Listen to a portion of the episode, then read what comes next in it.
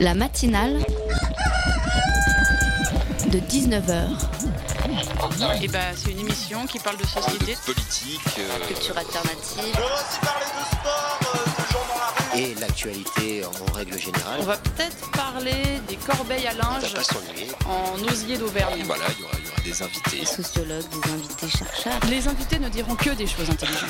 Ça va peut-être s'étriper un peu de temps en temps, mais La matinale de 19h, du lundi au jeudi jusqu'à 20h sur Radio Campus Paris. Cela va vous sembler répétitif, mais après tout, tant pis, nous n'en parlerons jamais assez.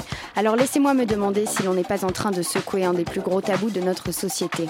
Il semblerait que l'affaire Weinstein soit un soleil au zénith, occupant édito, colonnes, unes et tribunes des médias du monde. Soleil noir, j'entends bien sûr. Noir comme aurait dû être cette une des Inrocks le 11 octobre dernier. Personne ne devrait plus voir la face de celui qui rappelle au monde entier qu'un magazine français est capable, en 2017, de faire la promo d'un homme qui a tué une femme à la force de ses Noir comme la colère de Christine Angot le 30 septembre sur On n'est pas couché, symbole selon moi d'un gouffre, de la souffrance, d'un non-dit sans égal. Noir comme l'effronterie d'un jeune Godluro, entre autres joueur de tennis, qui à Roland Garros le 29 mai dernier s'est cru autorisé d'embrasser une journaliste venue l'interviewer. Noir comme le regard de cette Instagrammeuse fixant l'objectif, son téléphone en main, appuyant la saleté de ses Dear Cat Colors, comme elle les a appelés en français, chers siffleurs. Ils sont tellement nombreux ces vieux types dans les rues, qui ne l'a pas vécu? Devenu si banal qu'on va verbaliser, j'aimerais bien voir comment ces gars bien trop à l'aise qui croient disposer de notre féminité. Parce que c'est cela le problème, ça nous en dépossède. Marlène Schiappa, comment voulez-vous nous rendre cela? Commencez par briefer certains de nos policiers ou gardiens de la paix. Dites-leur d'arrêter de demander à celle qui vient pour porter plainte la tenue qu'elle portait. Angot voulait se taire, Rousseau, elle, a parlé. Regardez donc Sandrine, vous pouvez être fière, elles vous ont écouté. Alors Harvey Weinstein tombe comme un porc balancé dans sa lit. N'oubliez cependant pas que les États-Unis ont comme président quelqu'un qui un jour a sorti Grab them by the pussy. Voilà pour moi, c'est dit. La matinale de 19h, le magazine de Radio Campus Paris. Au programme de ce soir, dans la première partie de l'émission, nous allons tenter de faire le point sur la réforme du Code du travail. Autorisé à agir par ordonnance depuis le 2 août dernier, où en est donc le gouvernement? Quels sont les modes d'action de notre président de la République et de ses ministres? On en parle dans un instant. Léa nous proposera également un reportage sur le Kino Cabaret, laboratoire du 7e art de la Seine-Saint-Denis. Puis nous accueillerons Roman Tichit, président de l'Association française des arts, qui viendra nous parler de la Young International Art Fair. Restez avec nous pour ne pas manquer la chronique de Jacques qui fera le point sur l'actualité des associations étudiantes. J'ai donc fait ce qui est l'esprit même de nos institutions. Je me suis exprimé pour la première fois en tant que président de la République dans un discours solennel devant le Congrès. Pourquoi? Parce que celui qui a le mandat du peuple souverain, c'est le président de la République.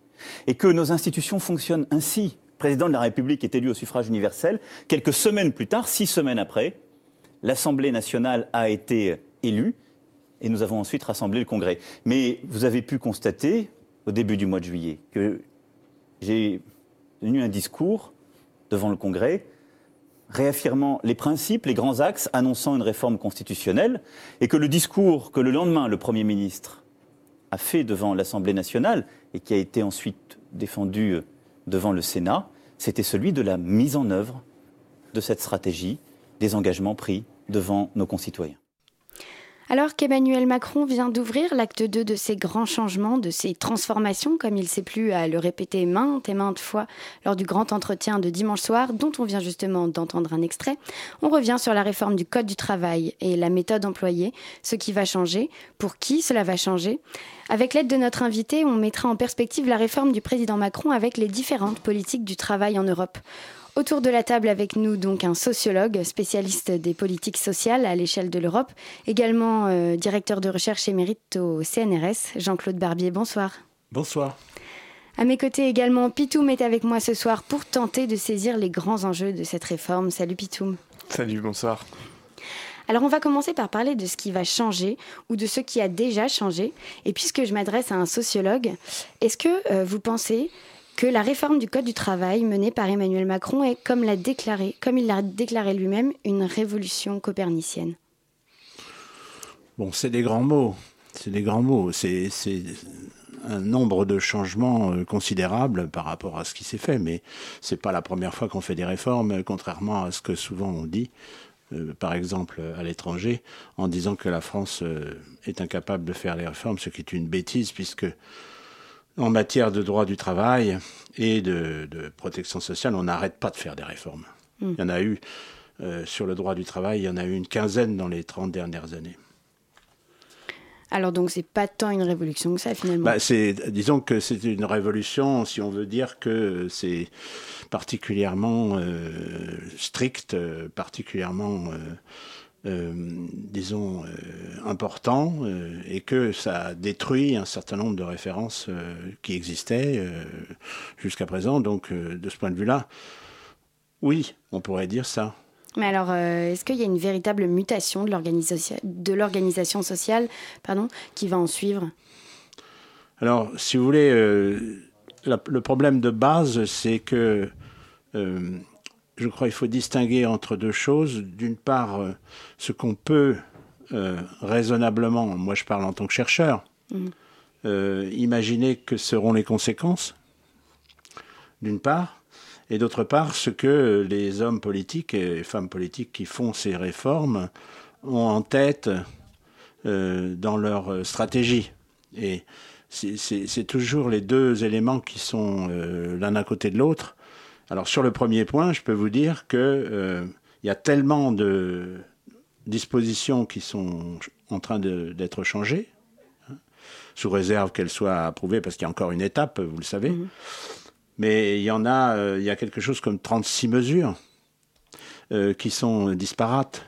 Euh, donc il y a des choses qui, qui concernent euh, les règles de négociation, il y a des choses qui concernent euh, le niveau des indemnités euh, de, licenciement, il y a des choses qui concernent les instances euh, représentatives, le droit du télétravail, de- de- de- des tas de choses comme ça. Donc la transformation même du compte de pénibilité. Personne, euh, ni sociologue ni économiste, euh, surtout pas les économistes d'ailleurs, euh, n'est capable de, de, de faire un, un, modèle pour euh, dire voilà ce que ça va avoir comme effet. Ça, c'est c'est la première, euh, le premier niveau. Mais le deuxième niveau, c'est qu'en fait, il y a des enjeux qui sont beaucoup plus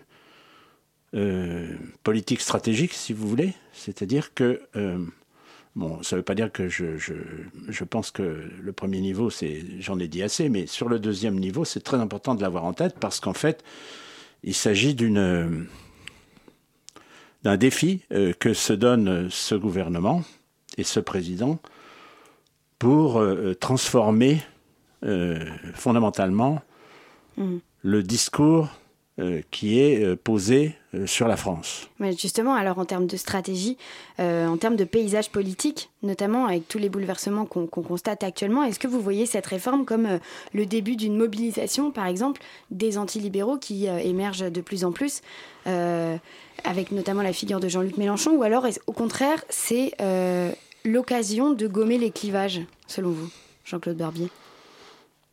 Moi, je, je ne suis pas ici euh, pour euh, euh, commenter le, le- en détail le paysage politique. Moi, ce que je, ce que je vois, si vous voulez, c'est que dans le domaine euh, de la réaction par rapport à, aux réformes, euh, il est certain que euh, pour l'instant, euh, la réaction n'a pas été euh, très puissante. Euh, les syndicats sont, sont divisés, même s'ils se sont vus récemment. Et euh, de toute façon, euh, face à, à une variété de mesures aussi grande, il est très difficile d'organiser une, une contre une contre action. C'est c'est très difficile. Euh, Mais justement, là, on parle justement de la diversité des mesures, d'un grand, vous, le, vous, le, rappeliez, 36, euh, 36 points différents euh, par ces ordonnances, euh, et, du fait que ça rentre dans une stratégie vraiment du, gouvernement de, changer l'image de la France. Mais les lois travail, on a déjà eu la loi, enfin, on en a eu 15, comme vous l'aviez dit, ces 30 dernières années. On a eu la loi El Khomri l'an passé. Cette fois-ci, c'est la loi travail 2 euh, qui revient. Est-ce qu'il faut prendre ça plutôt comme un début de, de modification, c'est-à-dire qu'on va en revoir à nouveau pendant tout ce quinquennat, ou est-ce que là c'est un sujet qui a été traité et puis euh, finalement euh, ça, va, ça va passer à autre chose. Est-ce que tout a été fait? Est-ce que potentiellement il y a encore des, choses à faire à votre avis dans, cette, enfin, dans, cette, dans la direction qu'ils ont pris en tout cas? Bah, Disons qu'ils ont présenté, euh, à mon avis, d'une manière un peu rapide, l'idée selon laquelle on serait en France en train de faire euh, comme euh, le Danemark. Euh, je ne sais pas si vous connaissez cette expression de flexi-sécurité. Vous avez peut-être entendu parler de, ces, de La ça. fameuse. Donc, euh, l'idée générale, c'est que ça ne va pas s'arrêter là. C'est-à-dire que euh, la réforme euh, du droit du travail et des règles de la négociation sociale, c'est un élément, et puis vient tout de suite, là ça, ça commence déjà, euh, la réforme de l'assurance chômage, vous savez, la réforme de la formation professionnelle, et puis on annonce aussi la réforme des retraites.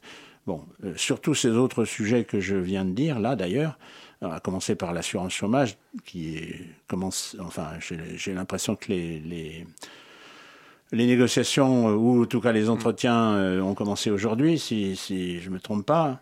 Euh, on, on, ne sait pas grand-chose sur ce qui va être fait, euh, donc euh, c'est très difficile de, de, se positionner. De la même manière, d'ailleurs, ça c'est une nouveauté, c'est la façon dont les contacts avec les syndicats ont été faits, la façon dont les ordonnances ont été préparées, euh, ça s'est fait euh, en grande partie en catimini. Hein. Mais alors, puisqu'on est, euh, comme vous le dites, euh, un petit peu dans le flou finalement, vous qui avez beaucoup écrit sur ce concept, pour revenir à ça, ce concept de flexi-sécurité, on l'entend beaucoup ces derniers temps, notamment dans la bouche des, marcheurs, parce que c'est leur, c'est leur mot. Hein, alors, Qu'est-ce que ça veut dire exactement? Et puis, est-ce que c'est positif? Est-ce que c'est négatif? À qui ça va profiter? Comment ça va se mettre en place, à votre avis? Euh, Le mot de flex-sécurité ou flexi-sécurité euh, a été inventé en deux étapes. D'abord euh, par euh, les Pays-Bas, euh, puis ensuite ça a été repris par euh, le Danemark pour désigner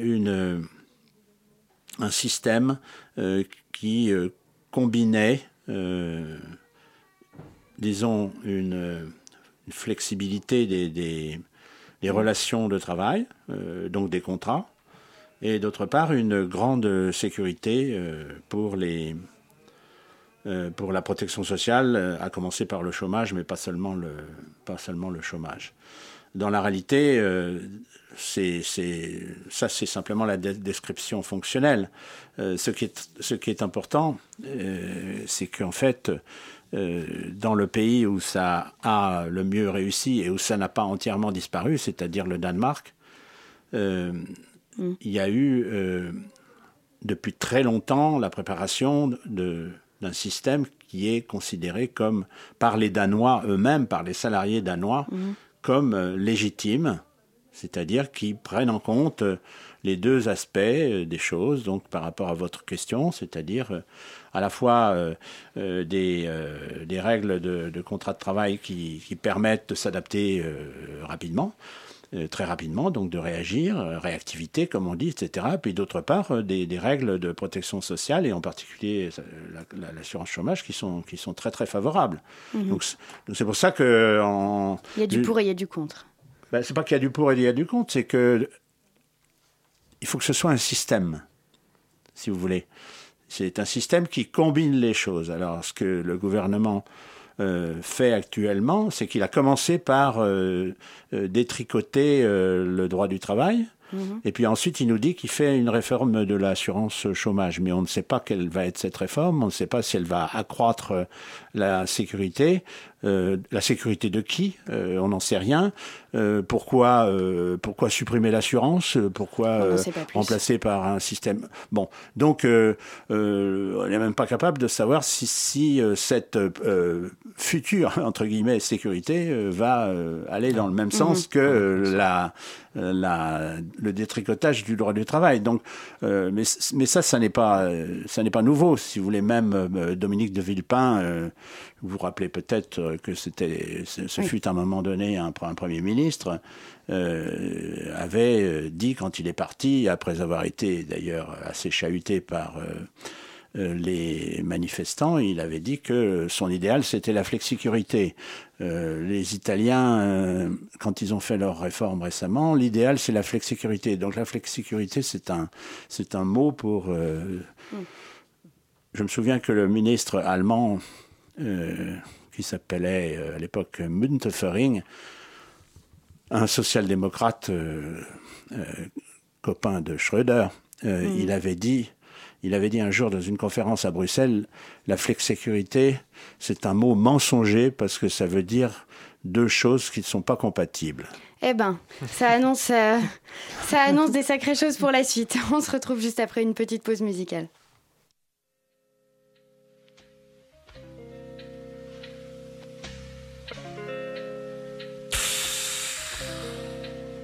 Uh, banana butter skin. Fire, stay another night, still we're troubling. Fine, sipping on some wine and some other things. White lies deep in disguise till my mother rings. Smothering, better being beside all the redefined feelings she's leading, keeping me blind. Seeing the deepest ties, feeble and evil, leave leaving their eyes. Saying time flies and people really meaning the demise, caught surprise. And that that merciless matter of fact, snapping back and back, a yak will snapping the candle wax. The batter lacks bruise, everything you lose, couple loose screws. I tighten my shoes, we ain't having that. Catching that, snatching for man attached, wrapped in his match day, haps with his lassie latch. My even Steven leaves without a reason. Grieving still he's leaving me with something to believe in. Sit for hours, sun, thunderstorm or showers in that same living room, watching the bloom turn to flowers. Sit for hours, sun, thunderstorm or showers in that same living room, watching the bloom. We'd sit for hours, sun, thunderstorm or showers in that same living room, watching the bloom turn to flowers. Sit for hours, sun, thunderstorm or showers in that same living room, watching the bloom.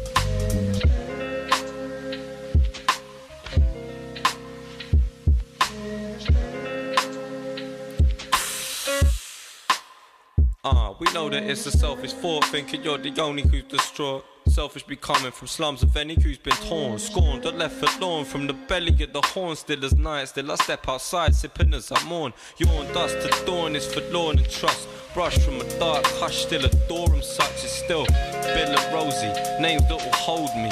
Two names shaping my brain, saying if I'm lonely. Only reason I'm here this evening, reason I'm breathing, the reason that all my demons been beaten out of this Eden. Still the reason strange. Seasons have changed from the grieving, but the new relief is releasing these feelings to the ceiling. So I'm kneeling with deeper meaning, seeping through. Believing if you see me sleeping, I dream of sneaking through into freedom. So I'm leaving, I'm fleeing, leaping deep into the green and forget a heathen. Cause me, I need something to believe in. We'd sit for hours, sun, thunderstorm or showers in that same living room, watching the bloom turn to flowers. Sit for hours, sun, thunderstorm or showers in that same living room, watching the bloom. We'd sit for hours, sun, thunderstorm or showers in that same living room, watching the bloom turn to flowers. Sit for hours, sun, thunderstorm or showers in that same living room, watching the bloom. Sit for hours, sun, thunderstorm or showers, watching the bloom turn to flowers. Uh, watching the bloom. We sit for hours, watching the bloom turn to flowers. We sit for hours, watching the bloom. Uh.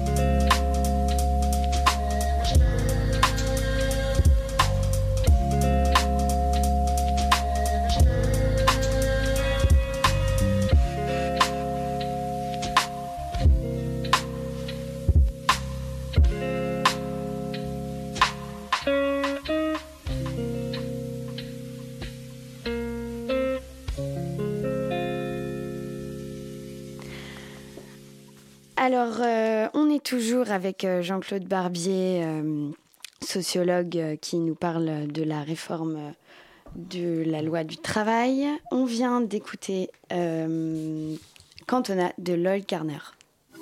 La matinale de 19h sur Radio Campus Paris. Si vous venez de nous rejoindre, on vous souhaite la bienvenue dans la matinale de 19h. On est avec Jean-Claude Barbier, sociologue, avec lequel on s'intéresse à la réforme du Code du travail et notamment à la manière qu'Emmanuel Macron a euh, de mener sa réforme, mais surtout euh, la méthode qu'il emploie et quel impact ça a au niveau de, de l'Europe. Euh, oui, moi, c'était, on, on, parlait un petit peu de, de la transformation donc de qui, était recherché politiquement la transformation de l'image de la France euh, sur, sur cette question-là. Euh, déjà, dans quel sens, euh, pourquoi la loi travail telle qu'elle est présentée actuellement va dans le sens d'une Europe, enfin de l'Europe, ou alors en tout cas dans, dans le sens d'une image qu'il faudrait que la France ait au sein de l'Europe? C'est ça en fait la question de la loi travail euh, aujourd'hui?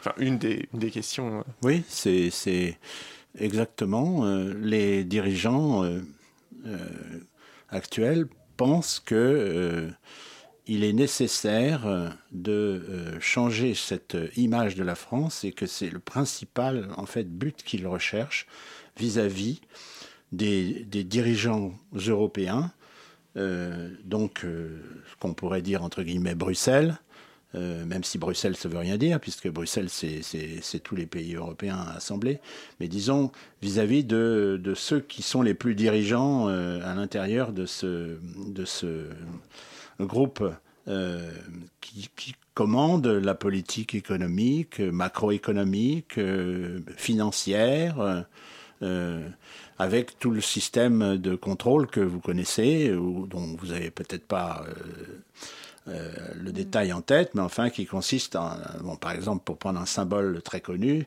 qui consiste à, à limiter les dépenses, voire les, les, les faire descendre et euh, limiter déficit. le déficit, euh, limiter les dettes, enfin tous ces critères qu'on appelait dans le temps de Maastricht.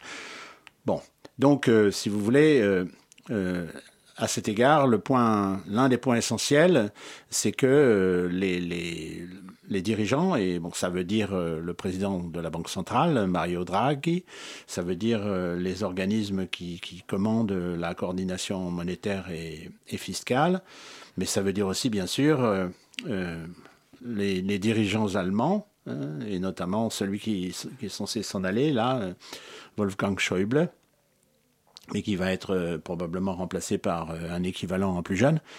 Euh, si vous voulez, ça veut dire que ces gens-là, euh, et les économistes en général, euh, les économistes néoclassiques, les, les, les jeunes qui sont fabriqués dans les universités, dans l'économie classique, euh, ces gens-là ont cette idée en tête. Euh, il y a aussi des, des vieux aussi euh, économistes, comme en France par exemple Pierre Cahuc, qui qui disent que en fait la France n'a jamais fait de réforme et que il faut faire des réformes pour créer des emplois, pour libérer, etc. Bon, en réalité, personne de ces économistes, ni jeunes ni vieux, ni les ni Wolfgang Schäuble, ni personne n'ont jamais fait le détail pour vous dire exactement comment on va faire ces, ces, ces réformes et comment on va créer des emplois Parce qu'en fait, la question est là quand même essentielle. Comment on va, on va créer des emplois et ne pas augmenter la pauvreté? Parce que le, les, deux choses, les deux choses vont, vont euh, ensemble. C'est ce que j'allais dire, c'est euh, des réformes qui ont, en tout cas, ça ressemble à des réformes qui ont pu déjà être menées dans d'autres euh, pays européens. Oui. Euh, on n'a pas, a priori, à ma connaissance euh, limitée, des, bah non, c'est pas l'Espagne, c'est pas euh, l'Italie, c'est pas la Grande-Bretagne et c'est pas l'Allemagne non plus, parce que l'Allemagne n'a pas fait de réformes euh, depuis très longtemps et quand elle en a fait, ce ne sont pas ces réformes qui ont euh, fait augmenter l'emploi le, en Allemagne. Ça, c'est une chose que qu'ont déjà dit dites beaucoup de gens si vous voulez, les réformes qu'on a appelées Schröder, hein, ces, réformes-là, euh, donc la, deuxième c'était en 2004, 2002-2004, ces réformes-là ne sont pas à la racine de la de l'amélioration de l'emploi en Allemagne. Et depuis ces réformes, c'est-à-dire depuis plus de plus de dix ans, euh, l'Allemagne n'a plus fait de réformes. Donc euh, et par ailleurs, si vous constatez les éléments clés de comparaison, vous, verrez par exemple que euh, la flexibilité, disons, des contrats telle qu'elle peut être mesurée par certains indicateurs, comme les indicateurs de l'OCDE, entre l'Allemagne et la France n'est pas différente. Les, les, chiffres sont les mêmes pour l'Allemagne et la France. Il n'y a qu'un endroit où c'est moindre, et pareil pour le Danemark, c'est euh, les contrats courts, précisément, dont on est en train de parler de la, réforme. Mais autrement, autrement euh, les, éléments clés de, de mesure, euh, les indicateurs, ne montrent pas que la France soit particulièrement avec un marché du travail rigide. Et, mais alors, du coup, si les, indic les indicateurs sont pas bons, d'où vient cette idée fausse a priori?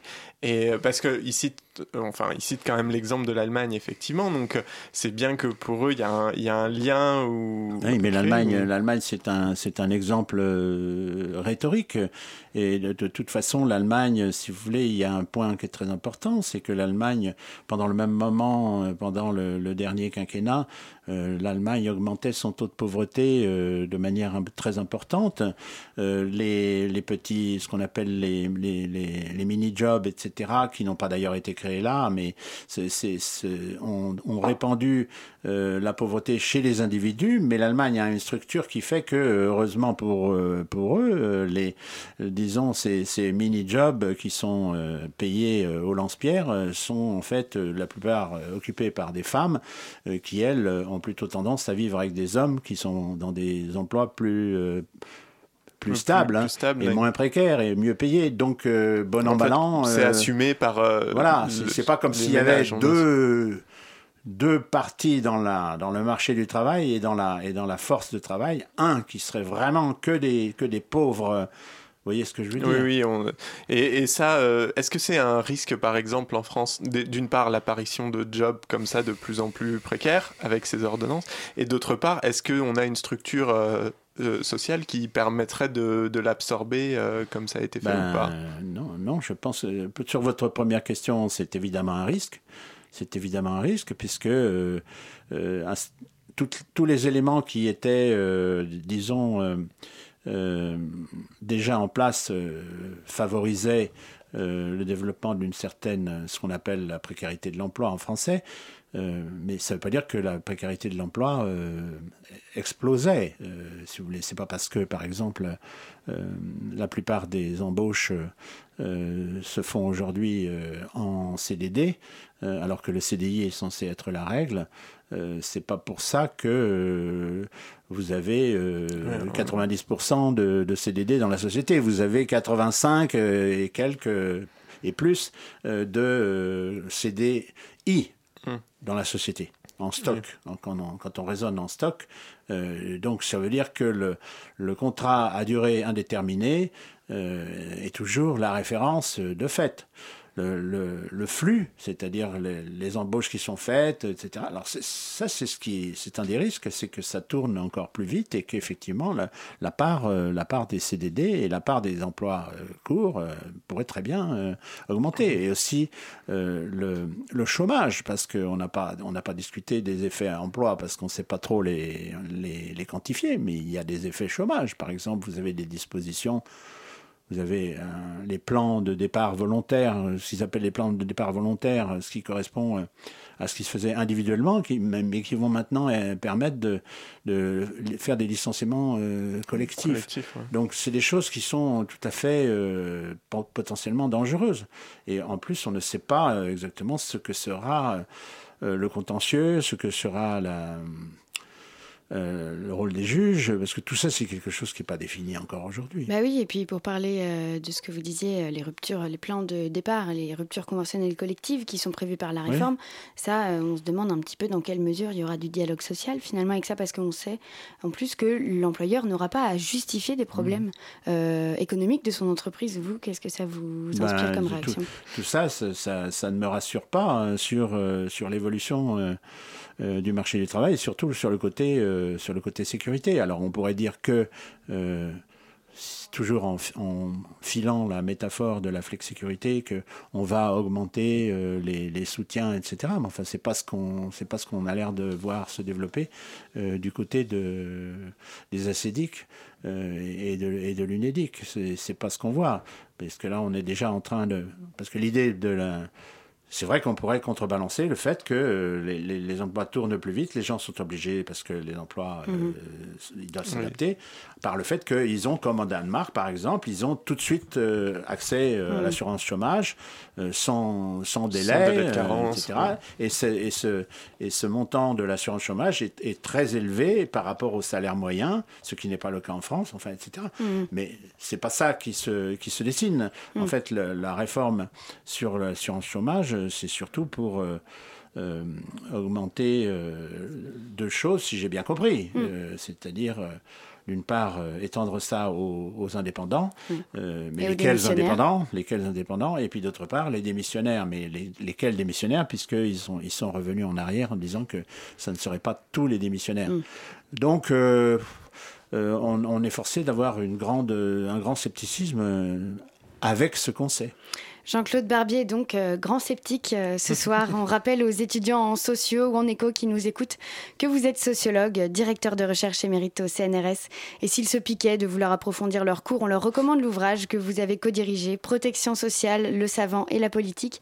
C'est aux éditions La Découverte. Merci à vous d'avoir été notre invité. Et euh, on se quitte sur la version éditée par Zimmer du tube Seabird de 1976 des Alessi Brothers.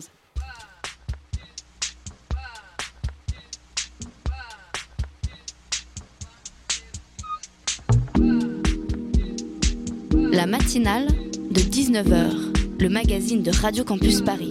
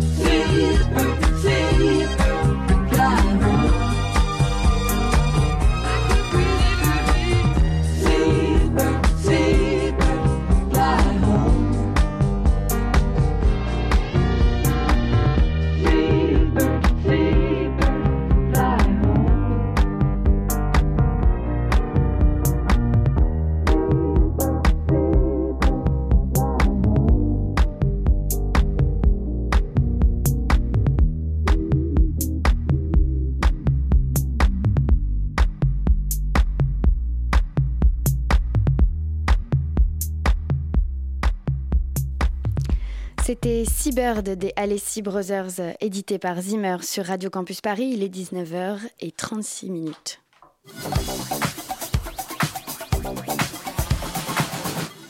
La semaine dernière, des passionnés, amateurs ou professionnels, se sont réunis pour un kino cabaret, le tout premier de la Seine-Saint-Denis. Leur leitmotiv faire avec rien, faire mieux avec peu, mais le faire maintenant. Chloé, organisatrice de l'événement soutenu par l'association Media Lab 93, nous introduit dans ce marathon créatif un reportage de Léa Capuano. Je m'appelle Chloé, je suis euh, réalisatrice et photographe. Je fais partie du mouvement Kino depuis une dizaine d'années. Alors le Kino, c'est un mouvement euh, de cinéastes qui est né à Montréal en 99.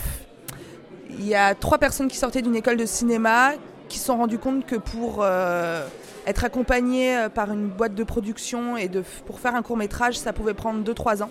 Mais eux, ils avaient envie de faire des films. Et 99, c'est le moment où euh, Macintosh sort les iMac, où il y a les caméras mini DV qui, rentrent sur euh, le marché. Et ainsi, euh, ils se sont rendus compte qu'ils pouvaient faire des films à la maison. Ils ont invité leurs amis à faire un film par mois et à le projeter dans un café à Montréal. Et chemin faisant, ça a eu énormément de succès. Deux ans après, ils ont créé les Kino Cabaret. Alors qu'est-ce qu'un Kino Cabaret? Un Kino Cabaret, c'est huit jours de création habituellement euh, durant lesquelles il y a trois sessions de création de 48 à 72 heures, durant lesquelles les participants doivent écrire, tourner, monter et les films sont projetés du coup en fin de chaque session. Voilà. Et donc à Pantin, cette semaine, c'est quatre jours de création. Et cette année, euh, j'avais très envie d'organiser un kino cabaret en Seine-Saint-Denis. Alors ça me tient à cœur parce que j'habite en Seine-Saint-Denis. Ça fait depuis 2009 que j'habite en région parisienne. J'ai toujours habité en Seine-Saint-Denis. Euh, je fais partie des gens qui n'ont pas le droit d'habiter à Paris parce que je n'ai pas dans mon entourage quelqu'un pouvoir se porter caution pour moi. Et du coup, je trouvais ça idiot d'investir mon énergie associative toujours sur le territoire du 75. Et j'avais très envie du coup de donner quelque chose euh, au 93. Euh, voilà. Bonsoir, bonjour. moi c'est Pierre-Emmanuel. Je peux jouer, je peux vous aider au montage.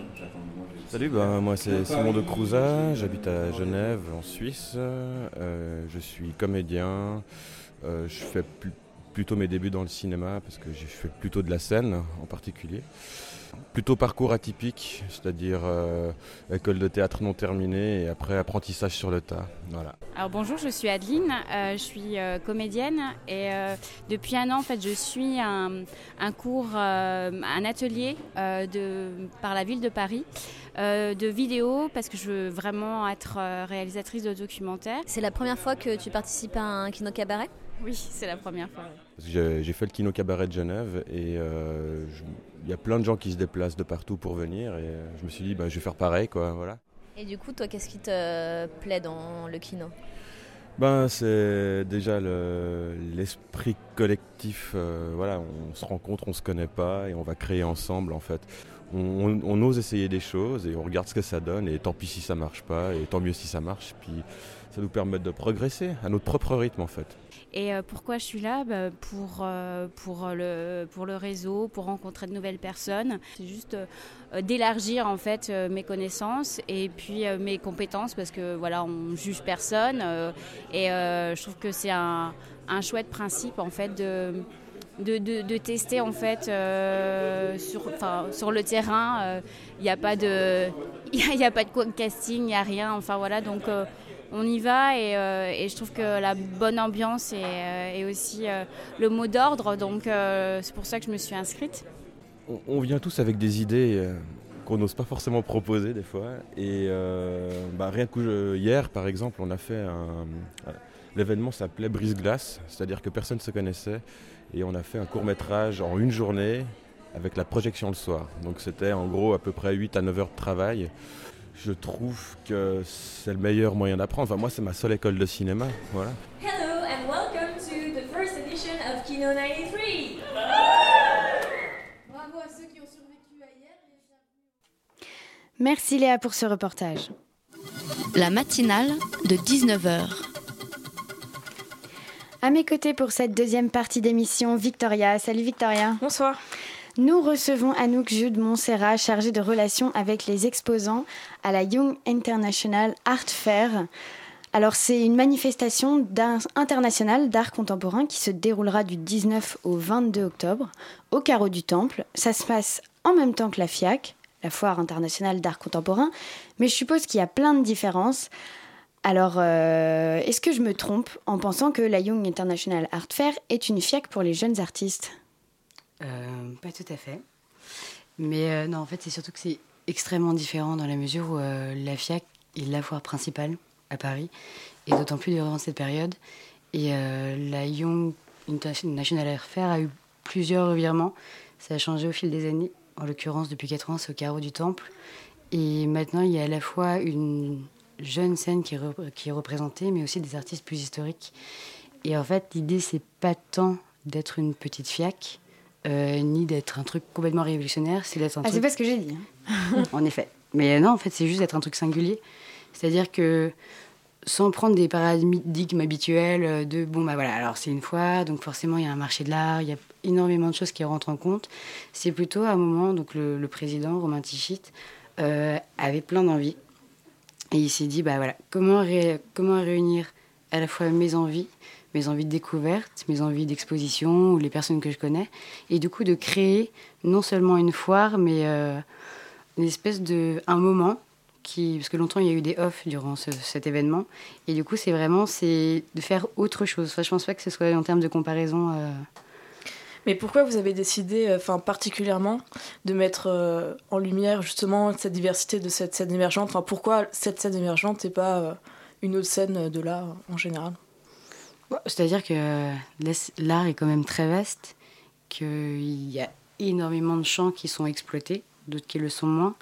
En l'occurrence, il y a un truc, et je pense qu'on est tous concernés par ça, c'est à partir du moment où euh, on a une certaine tranche d'âge, euh, on a des copains artistes, on a plein de choses comme ça, et en l'occurrence, euh, Romain, quand il a créé sa foire, bah forcément, il avait une envie de bah, parce qu'il connaissait des gens, parce qu'il avait envie de rencontrer de jeunes artistes, plutôt qu'on ait toujours les mêmes noms, de se dire bon bah voilà, la foire, ça va pas être un type euh, qui va qui va être exposé dans la Tate et partout, c'est aussi de se dire que c'est un type qui, peut être trentenaire et qu'on peut mettre au devant de la scène. Donc c'est en fait avoir un, un truc un peu plus stimulant. Et ça se vend bien les artistes émergents? Oui, ça se vend bien en fait, dans la mesure où on, peut accorder à, à, des personnes la chance d'être vues, d'être connues. Euh, les gens sont finalement très ouverts. Et à partir du moment où ils sont ouverts, à partir du moment où ils viennent, en termes d'achat aussi, et puis c'est sûr qu'un artiste émergent coûte moins cher qu'un artiste euh, hyper connu. Euh. Parce que c'est difficile en ce moment pour les jeunes générations, justement, en, tant qu'artiste, de réussir et justement d'avoir des dispositions comme ça qui peuvent les permettre d'être en lumière, etc. Mais absolument. Mais c'est là où c'est intéressant. C'est justement c'est donner la parole à des personnes qui n'auraient pas forcément eu de prime abord et d'un coup se dire bon voilà les gars on se réunit dans un endroit quelque chose de sérieux est finalement encadré mais sans avoir euh, ce côté euh, fermé et réac que l'on peut trouver parfois je compare pas ça à la FIAC mais en règle générale je veux dire euh, sortir un peu du cadre et donner la parole à des personnes qui l'ont pas forcément mais ça marche pour tout je veux dire ça marche pour un jeune type qui fait des, des courts métrages pour une personne qui fait de la musique ou pour quelqu'un qui écrit des textes à partir du moment où on dit bon ok je, je te publie voilà et alors justement, vous parliez de court métrage, vous parliez euh, d'une certaine mixité, si j'ai bien compris, dans euh, les médiums. Qu'est-ce qu'il y a le plus euh, comme forme d'art dans votre foire, la Young Art Fair? Ben Ça, ça change chaque année, en fait. Et cette année alors? Alors cette année, c'est formidable parce qu'on a plein de nationalités. Et donc on a plusieurs médiums. Et en plus de la foire, on fait quelque chose dans l'auditorium du Carreau du Temple, un festival d'art numérique donc en fait, on ouvre encore le champ des possibilités. Mhm. Donc ça, c'est hyper intéressant. Après, c'est une question très, enfin, qui est un peu compliquée parce qu'on a de la sculpture, on a de la peinture, on a de la photo. Et... Vous avez tous les médiums? Vous êtes euh, plutôt représentatif du coup de la scène euh, de l'art contemporain? Vous avez euh, vidéo ouais. ouais. Ouais, beaucoup. En termes de proportion, vous diriez quoi? Alors là, je pourrais pas vous répondre. C'est-à-dire que il y a des artistes qui font à la fois de la vidéo et de la photo, il y a des artistes qui font des photos mais qui retouchent avec de la peinture. il y a plein de choses et euh, je peux pas, très honnêtement, vous dire un pourcentage. quoi. Il y a de tout alors. Euh, alors euh, c'est le moment de faire une petite pause musicale. On se retrouve juste après.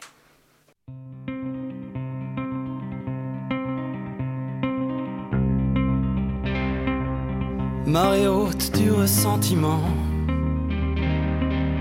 visage émacié sur la digue. Que faire de sa colère? Que faire de sa fatigue? Fable validée sous serment, marée haute. Tu y croyais comme l'enfant peut croire, à qui la faute? Alors va pour la partager, mais en être accablé à d'autres. Marée haute.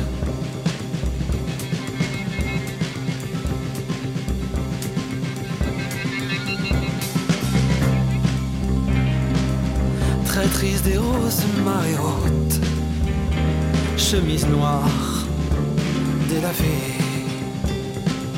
Quelle idée aussi de lutter quand le vent va d'un seul côté. Regard perdu sur la digue, les récifs donnent sans compter. Naufrage, naufrage, ton âge t'y a préparé. Naufrage. Combien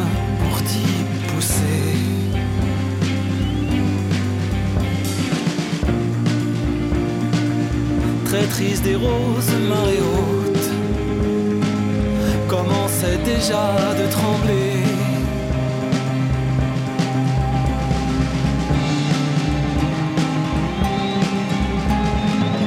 Largué, mais c'était pas ta faute. Lesté de plomb qui peut flotter.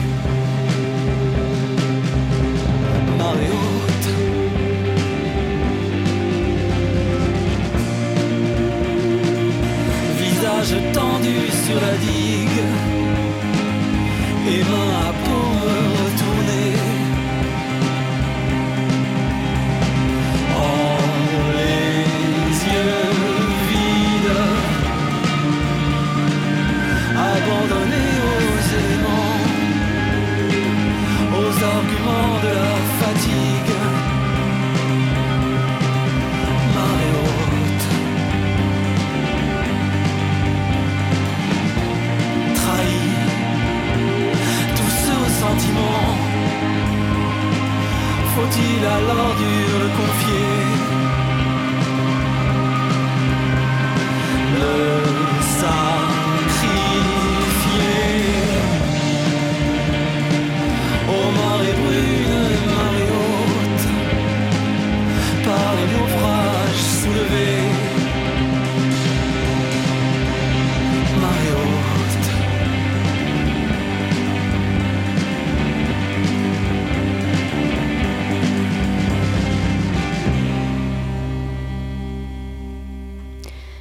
sur le 93.9 FM dans la matinale de 19h sur Radio Campus Paris et on vient d'écouter Marée Haute de Valparaiso, fit Dominique A. La matinale de 19h du lundi au jeudi jusqu'à 20h sur Radio Campus Paris. On parle toujours de la Young International Art Fair avec Anouk Jus de Montserrat qui est la chargée de relations avec les exposants. Et euh, concernant les exposants, euh, Victoria, tu avais une question? Oui, alors donc euh, 60 galeries et 300, et 300 artistes pardon, seront mises en lumière pendant ces 4 jours. Euh, sur quels euh, critères vous les avez pu euh, les choisir euh, et pourquoi? Euh, Il y a tout un tas de raisons. D'abord, on... alors il y a des galeries françaises qui évidemment voulaient avoir. Euh, des galeries. L'idée c'était d'avoir davantage de galeries internationales. Parce que pour nous, c'est extrêmement intéressant euh, d'avoir plusieurs nationalités qui se mélangent. Et, euh, et en fait, de voir ce que chacune représente en termes d'artistes. Et donc, pour ça, pour nous, c'est intéressant. C'est en fait l'idée de progressivement de devenir de plus en plus international pouvoir entrecroiser. euh. Et donc après, en termes de sélection, bah, l'idée c'est que, évidemment, euh, au bout d'un moment, bah, on connaît les galeries parce qu'on se rend nous-mêmes aux foires, parce qu'on se rend aux expositions, parce qu'on lit des magazines, pour un tas de raisons. Et, euh, et donc, il y en a bah, dont on aime le travail et on a très envie de les avoir dans notre foire. Il y en a qui nous contactent également. Et, en fait, c'est beaucoup de rencontres aussi, parce que parfois, certaines personnes viennent nous aborder, on ne sait pas du tout ce qu'elles font. Finalement, on parle et on trouve que c'est hyper pertinent.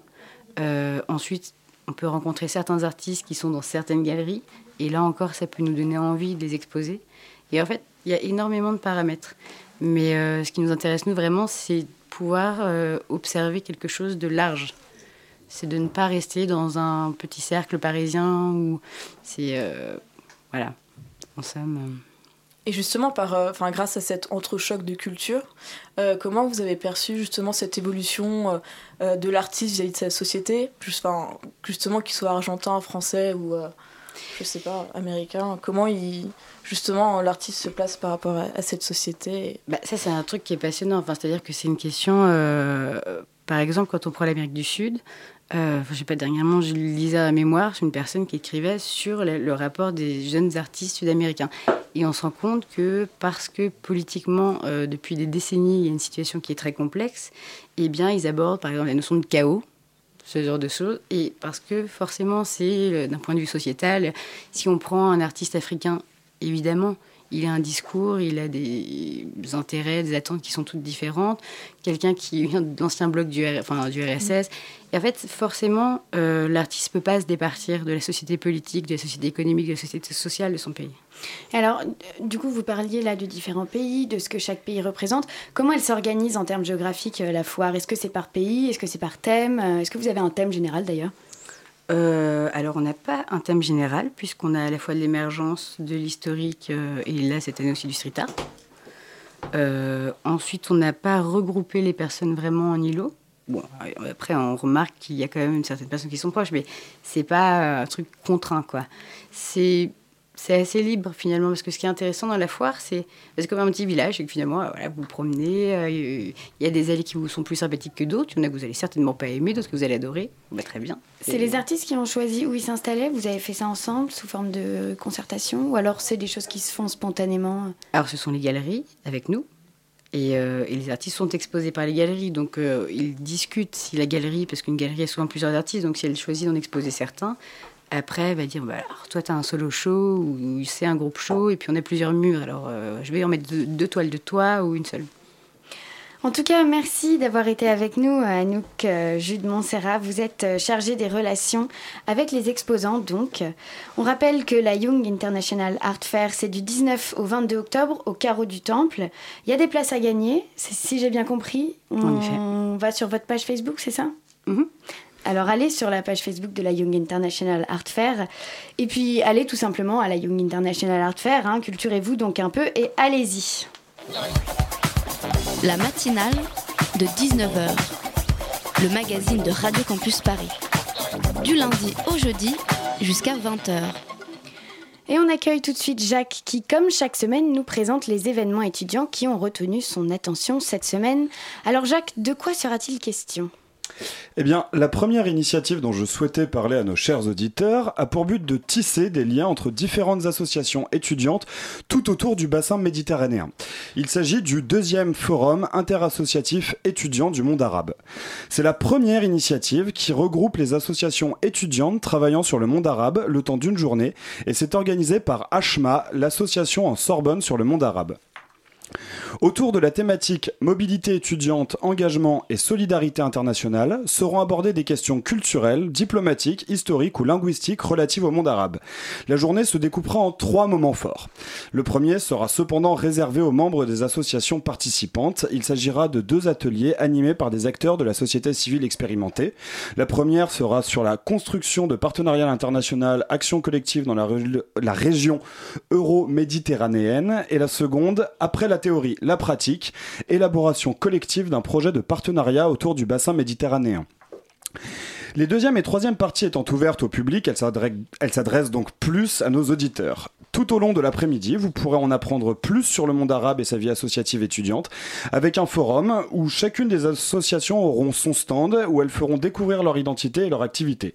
Il y aura également de nombreuses, de nombreuses animations proposées, récitation de poèmes, expositions, photos, calligraphie arabe, etc. Et pour finir ce temps de l'après-midi, il y aura une séance de pitch, où neuf porteurs de projets devront présenter en 10-15 minutes maximum leurs projets portant sur le monde arabe. Le public sera ensuite invité à donner son avis sur la présentation et sur le projet. Enfin, cette journée déjà riche se clôturera par une soirée avec notamment un buffet ainsi qu'un concert du groupe Eastern Pomegranates, un trip musical qui couvrira l'ensemble de la musique méditerranéenne, de la soul libanaise en passant par le rail marocain, le psyché turc ou l'électro oriental. Et du coup, ça a lieu où et quand?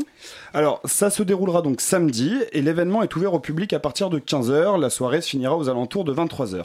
Concernant le lieu, il aurait été difficile de trouver plus prestigieux pour cette journée car ça se déroulera à l'Institut du monde arabe. En effet, c'est un bel écrin, ça, pour un bel événement, visiblement. Alors, euh, qu'est-ce que tu as d'autre à nous proposer? Alors, le deuxième événement dont je souhaitais parler se nomme Tama pour There are many alternatives. Un nom pas anodin car il s'oppose au slogan très thatchérien Tina, there is no alternative. Il s'agit donc d'une initiative hybride entre le colloque et le festival. Le concept de base est donc qu'explorer les alternatives est une tâche de l'université et qu'une préoccupation à la fois académique et politique invite à opposer à l'état d'urgence la durée d'une réflexion collective et à ancrer la démocratie sur le plan des gestes citoyens plutôt que sur le plan policier. Cet événement est une initiative de l'archipel des devenirs en collaboration avec la Fabrique du politique et l'Institut Humanité et Sciences de Paris de l'Université Paris Diderot. Alors concrètement, quel est le programme?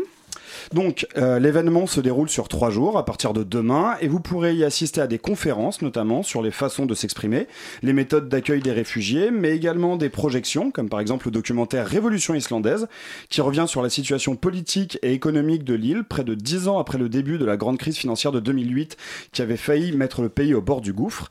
Il y aura également du théâtre, avec la lecture de scènes de la pièce Tout se joue à l'audience de Marraine Saxit et qui met en scène trois demandeurs d'asile, ou encore le vernissage de l'installation In the Name of Sun Ra, un hommage au compositeur de jazz Sun Ra de son vrai nom Herman Blunt.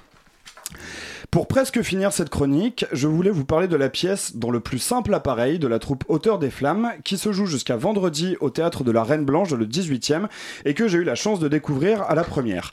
C'est une pièce qui traite de robotique, de transhumanisme et de ce qui risque de nous, de nous arriver dans nos rapports aux robots.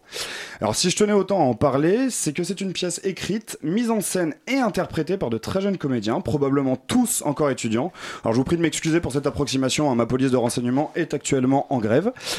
Comédien plus que convaincant, et Dieu sait si combiner ces trois tâches tourne souvent à la catastrophe quand on est un créateur de théâtre en devenir. D'ailleurs, l'association Théâtre des étudiants de Paris 3 ne s'y est pas trompée, puisque la pièce est lauréate de l'édition 2017 du festival à Contresens. Parfait. Et c'est tout ce que tu nous recommandes euh, cette semaine? Alors, en termes d'initiative étudiante, oui, mais je tenais quand même à recommander brièvement un film que j'ai pu voir hier et inciter le plus de monde à aller le voir le plus vite possible parce qu'il risque de vite disparaître des antennes. Euh, des antennes, des écrans, pardon. Il s'agit du documentaire Ouvrir la voie de la réalisatrice Amandine Gay, qu'on recevra d'ailleurs dans la matinale demain soir. Un film qui, sans exposition de point de vue initial, sans voix off, laisse la parole à plusieurs femmes afro pour qu'elles puissent y exposer ce que c'est que d'être une femme noire en France. C'est un film que je qualifie de nécessaire, qui ouvre les yeux sur énormément de problématiques actuelles liées au genre et à la couleur de peau, et qui j'espère aidera l'avenir à de plus en plus de femmes afro à ouvrir la voie. Merci et merci à tous. La matinale, c'est terminé. Et tout de suite, restez avec nous sur le 93.9 pour le placard.